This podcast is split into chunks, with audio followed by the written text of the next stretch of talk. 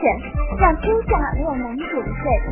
欢迎到 jx 点 c a x w e n 点 c o m 下载安卓版手机客户端。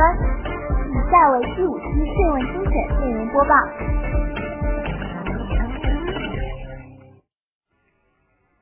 各位朋友，大家好，非常感谢大家购买《企业所得税与会计准则差异分析》这本书。为了表达感谢之情，我们录制了三期音频课程，以帮助大家更好的理解书中的几个关键问题。第一期音频课程将与新书出版同时发布，第二期将于四月十五日发布，第三期将于五月十五日发布，敬请大家关注。首先，我们来学习一下会计与税法差异的总体性分析。在说到会计与税法差异问题时，我们往往会特别关注、特别感兴趣一系列具体业务的会计处理与税法规定之间的差异，而很少去追问为什么对相同的业务，会计与税法会得出不一样的结论呢？具体的根源在哪？其实，之所以会计与税法会存在差异，它的根本的原因在于会计与税法的目标不同。首先，我们来看一下会计与税法各自的目标分别是什么。会计的目标是向信息使用者提供多种会计信息，以满足决策有用。那么，会计信息的使用者都是哪些人呢？会计信息的使用者应该包括投资人、债权人。政府及相关的主管部门，投资人在使用会计信息时，他的目标非常的明确，那就是满足投资有用、决策有用。在他使用会计信息时，需要关注的是能否提供与企业的财务状况、经营成果和现金流量等有关的全方位的信息，这样才能够保证他的决策是正确的。是高获利的、高收益的，而债权人在利用会计信息时，他特别关注的是自己资金的一个安全问题，所以他看重企业提供信息中经营成果的问题、偿债能力的问题，而政府呢，他在利用会计信息时，是为了满足。在制定制度或政策的时候，能够有特别准确的依据。通过企业提供的这些财务信息，我们了解社会资源的一个配置情况，社会资源的利用效率和利用效果。所以，不同的信息使用者对会计信息的要求是不一样的。那么，企业在提供会计信息时，就应该考虑到不同的信息使用者，他们不同的需求，应该是全方位、多角度的提供。同时，由于会计信息仅仅不仅仅是一个阶段的信息，而是在长长的实际持续经营中，它可能涉及到不同期限的问题，所以不仅仅要立足当前，还要回顾历史。当前的信息，我们需要关注企业的财务状况、经营成果、现金流量、所有者权益的构成等等。通过对这些信息的评价和总结，能够满足各自的需求。在此基础上，我们还需要来回顾历史，看看企业一个变化的趋势。也就是说，会计信息如果从内容上分，应该是全方位、多角度的。从时间上来看，不仅仅是立足于当前，还要考虑到历史，结合着当前和历史的这种变化，才能够对未来做出趋势性的分析和判断。那我们再来看看税法的目标，企业所得税法是为了解决财富能够合理的在国家与企业之间进行分配。要实现这样一个目标，我们首先要考虑的问题是。企业有多少财富？其次要考虑的是如何进行分配。在确定有多少财富时，也需要考虑两件事，那就是什么叫财富，然后再考虑有多少财富，定性什么是计量有多少，这时候都需要给出税法定的标准。只有明确了税法的标准，我们才能够体现出所谓的公平。那么这种标准在确定之后，不同的企业都需要按照共同的标准进行确认和计量，计算出所谓的财富的总量。算出财富的总量之后，如何在国家与企业进行分配呢？这个分配的方法、分配的依据是什么？在制定这些方法与依据时，税法要考虑到公平，考虑到科学，而且还要考虑到在征管过程中它的可执行性。所以我们在制定税法的时候，肯定一方面要考虑到我们本国的国情，同时还要借鉴国际上的一些先进的通行的一些做法。计算出财富又有分配的标准了，那么就可以实现在国家与企业之间进行科学的划分了，跨税法的目标也就达成了。所以税法在实现目标的过程中，我们更多的是关注当期的情况、当前的状态，对于当前财富的计量与分配，而对于历史的以及未来的。就不在我们重点考虑范围之内。会计与税法的目标不一样，会计是要多角度的满足信息使用者的需求，税法是要解决突出一个问题——财富的分配问题。所以，对相同的业务，会计与税法他们的处理的态度就不一样了。你比如说，对于投资活动，会计需要多角度的去揭示它。那么，我们对于投资活动的效果，以及对于投资人与被投资人之间的这种权利的影响，它要做出一个明确的划分。在会计里边，我们按照会计准则的规定，会把投资资产划分成交易性金融资产、长期股权投资、可供出售的金融资产、持有至到期投资，分成这么多的类型。并且不同的资产，我们在确认计量属性的时候，可能会采用不同的属性表达。比如交易性金融资产，我们会选择公允价值进行计量。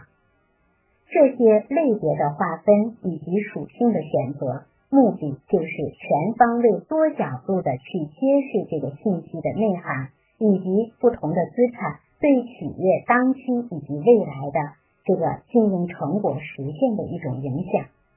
但是在税法标准下，因为它不并不考虑未来会怎么样，它只考虑的是当前，所以税法对于投资资产，我们特别关注的是你有收益吗？你的收益的性质是怎样的？有收益是股息红利所得还是股权转让所得？然后就此再得出结论，是应税的收入还是免税的收入呢？所以，对于相同一个业务的处理，会计和税法之所以选择了不同的角度，就是因为目标不一样，对信息使用者的需求，他们的需求不相同而出现的。我们了解了会计与税法的目标不同，那么就会了解，或者说就会感受到，进一步感受到，对于实务问题中为什么会计和税法会存在这些差异了。从高高在上的目标到实实在在的这个实物问题，它们中间其实还有一个地段，那就是理论问题。所谓的会计与税法在具体确定、在具体的对实物问题进行解释和解决的时候，我们到底遵循着哪些原则，选择哪些方法呢？这些理论问题实际上就是因为会计和税法目标不同。所以我们在揭示和解释财务信息的时候，所选择的角度不同，遵循的原则不同，适用的方法不同。那么，我们接下来就来进一步的去分析一下这些原则、这些方法为什么不一样，有哪些不一样。先说会计与税法遵循的原则的差异。按照企业会计准则的规定，会计信息质量的原则一共有八个。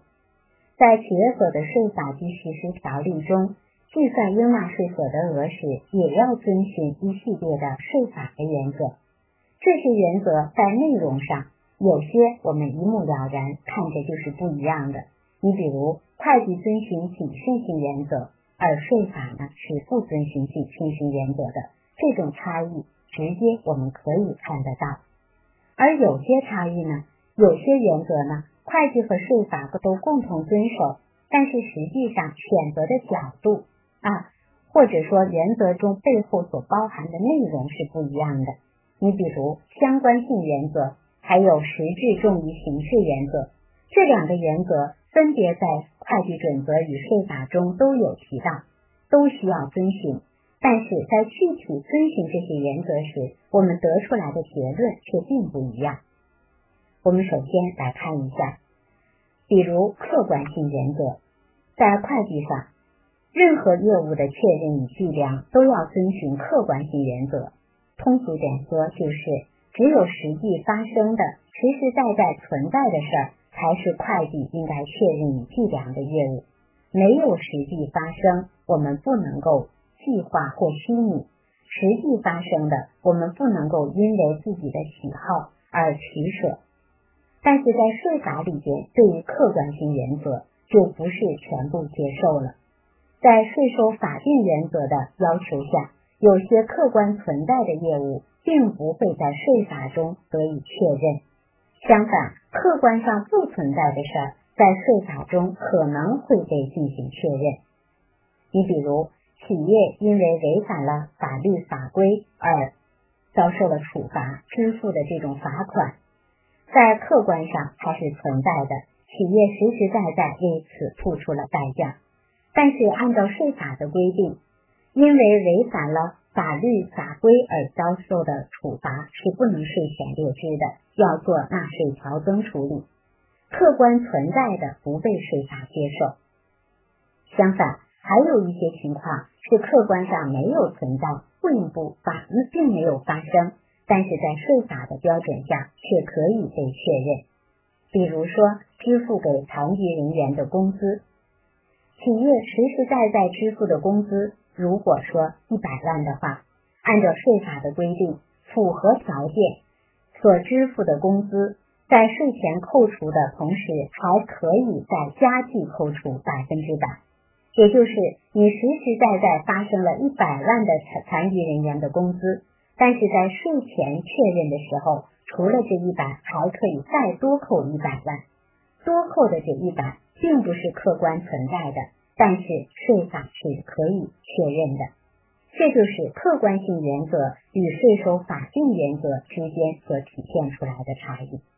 所以，面对有些纳税人在遇到这样的问题的时候，说为什么实际发生的不让我确认？那我们不妨想一想，为什么没发生的却得到确认呢？这都是客观性原则与税收法定原则之间在运用的过程中所产生的差异。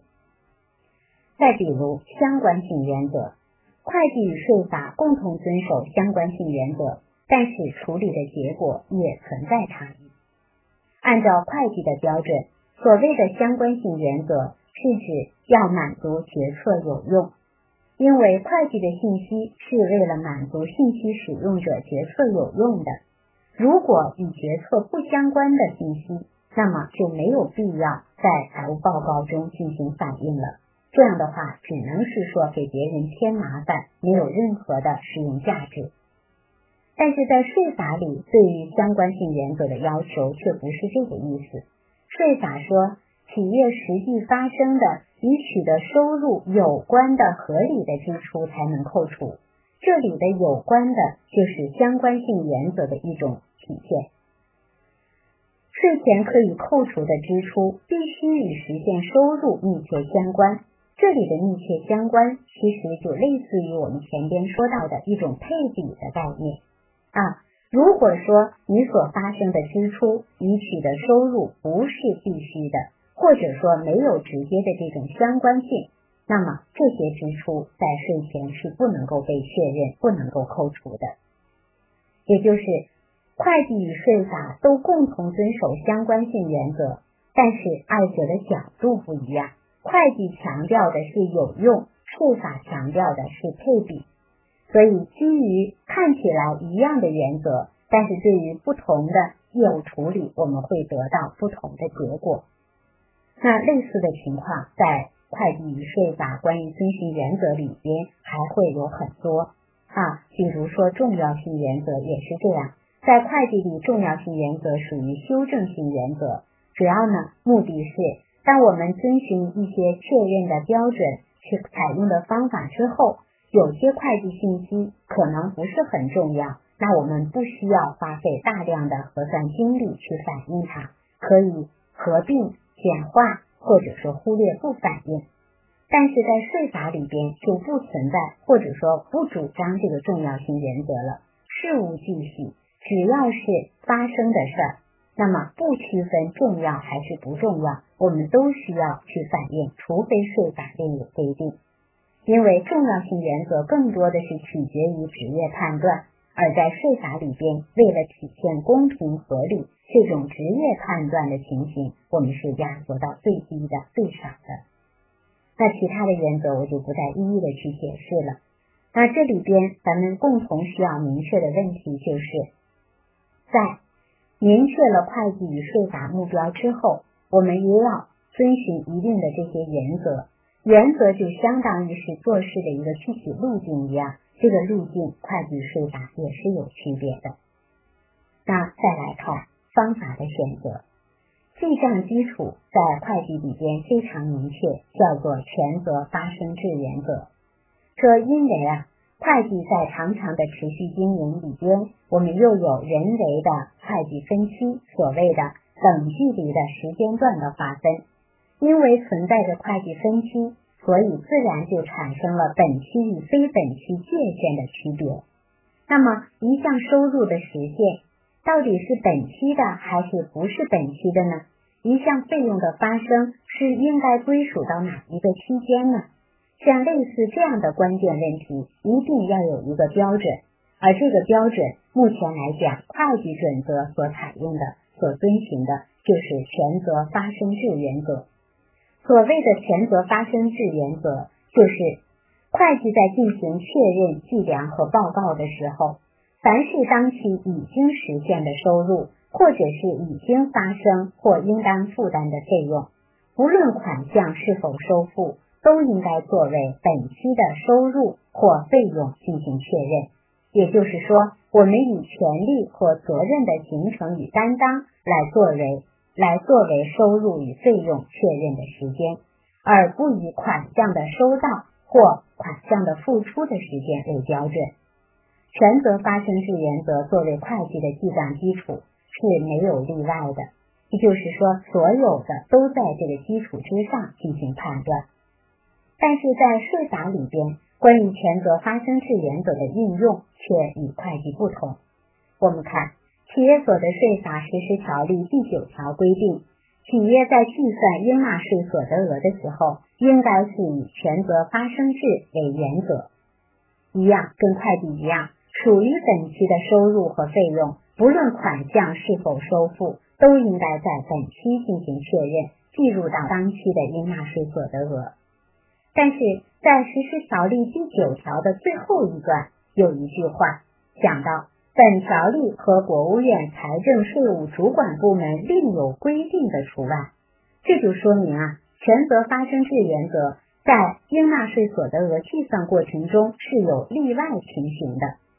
在实务中，我们不难想象啊，有哪些问题？比如说，实施条例的第十九条说到租金收入。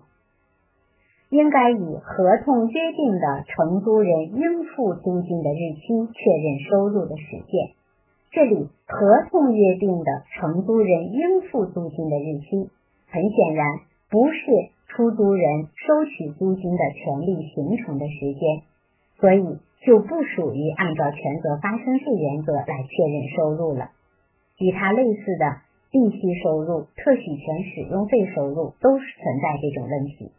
还有实施条例的第二十三条，我们在讲到分期收款方式销售货物收入的实现，按照税法规定是这样的：合同约定的收款日期来作为收入的实现时间。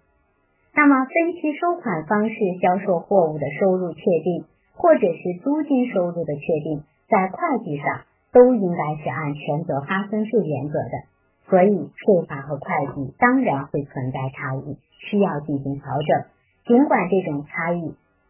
表现为暂时性的，也就是说，从合同本身全部的收入总额在计量上，会计与税法并没有差异。仅仅是确认时间的不同，但这个时间的不同也是基于记账基础的选择问题。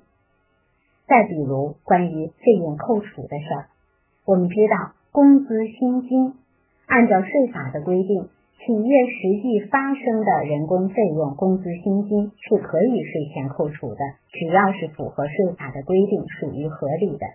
那么这里的实际发生。到底是基于权责发生制原则，还是其他标准呢？在国税函二零零九年三号文里边明确规定，关于工资薪金实际发生，指的是实际支付的概念。也就是说，如果企业按照权责发生制原则，在本期确认了人工费用，但是由于种种原因，在所得税汇缴结束之前。这部分工资薪金并没有实际支付，那么在会计确认上属于本期的，但是在税法应纳税所得额计算的时候却不可以税前扣除。未来什么时候实际支付了这部分人工费用，我们才能够在当期计算应纳税所得额时税前列支？这样看来。关于费用的确认，税法中也有不按权责发生制原则进行认定的特例。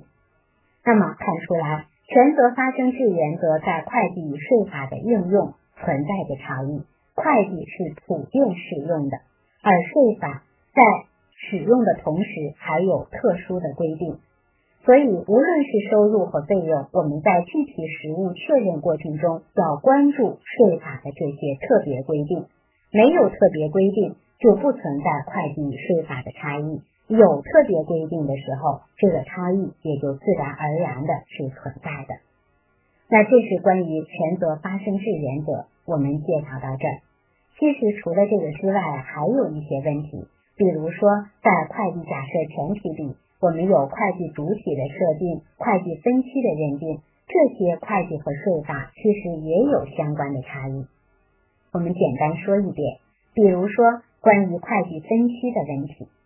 会计分期是在长长的持续经营期内，人为的划分成若干个等距离的时间段，一段一段的划分，自然有它的目的，有它的原因，目的就是能够及时的进行核算与监督，反馈你所归集的会计信息，为未来的工作的调整提供一个依据。那么会计在进行分期的时候，短的有一个月啊，一个季度或者是半年，长的呢，我们一般来讲就是一个公历的年度了。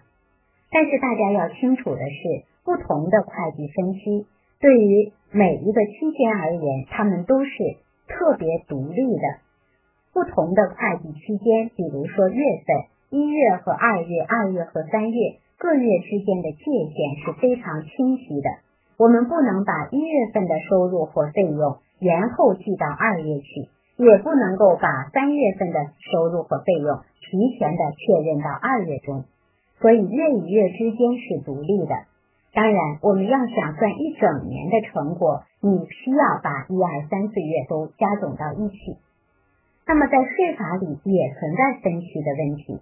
按照税法的规定，一个企业所得税的纳税年度。也是指的一月一号到十二月三十一号，一般情况下啊，那么这样的一个长长的一个纳税年度中，我们税法上也有分期，所谓的按月按季预缴税款。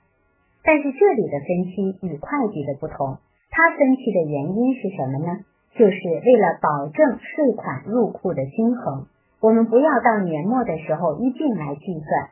然后月中的时候，一年中间我们就分几个阶段，把税款陆续的均衡的缴入到国库中去。这种分期的背景下，那我们知道每个季度或者是每个月份在预缴税款时，我们先要算出这个季或这个月的应缴税款额，而这个额度其实是一个大概的数，既可以按照企业实际会计利润来算，也可以按照上一年的同期的应交税额来计算。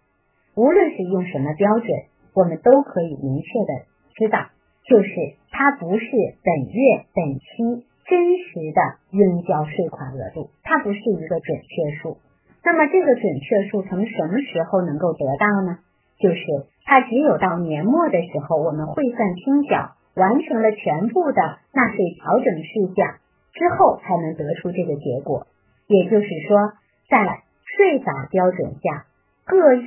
各季的这种划分，或者是税款的计算额度。仅仅是全年的总体中的一部分，而且各月各季是一个大概的数，不是准确的数。到年末的时候，算出全年的数才是一年的准确数。可是，在会计上，一年的数是准确数，一年中的每个月的数字也是准确的，是不含糊的。也就是每一个会计期间的划分界限一定是清晰的。所以了解到这儿，大家又会感受到为什么会计的成果在计算的时候，每个月份我们不能够模糊它，而在税法里边，对于各月之间，我们是可以，就是说多一点、少一点都无所谓的。为什么可以估计？所以类似这些理论问题，虽然看起来和实际问题有一定的距离，好像并不能够直接解决实际问题，但是。所有的实物问题，税法与会计的差异，最后背后的根本原因，或者说在处理或得到这个结果的过程中，我们对于这些理论问题，其实都是发挥着重要的作用。那只有我们了解了这些理论的问题，先了解目标差异，再了解理论问题的差异，然后咱们在具体的面对实物差异时，才能够做到。知其然，更知其所以然，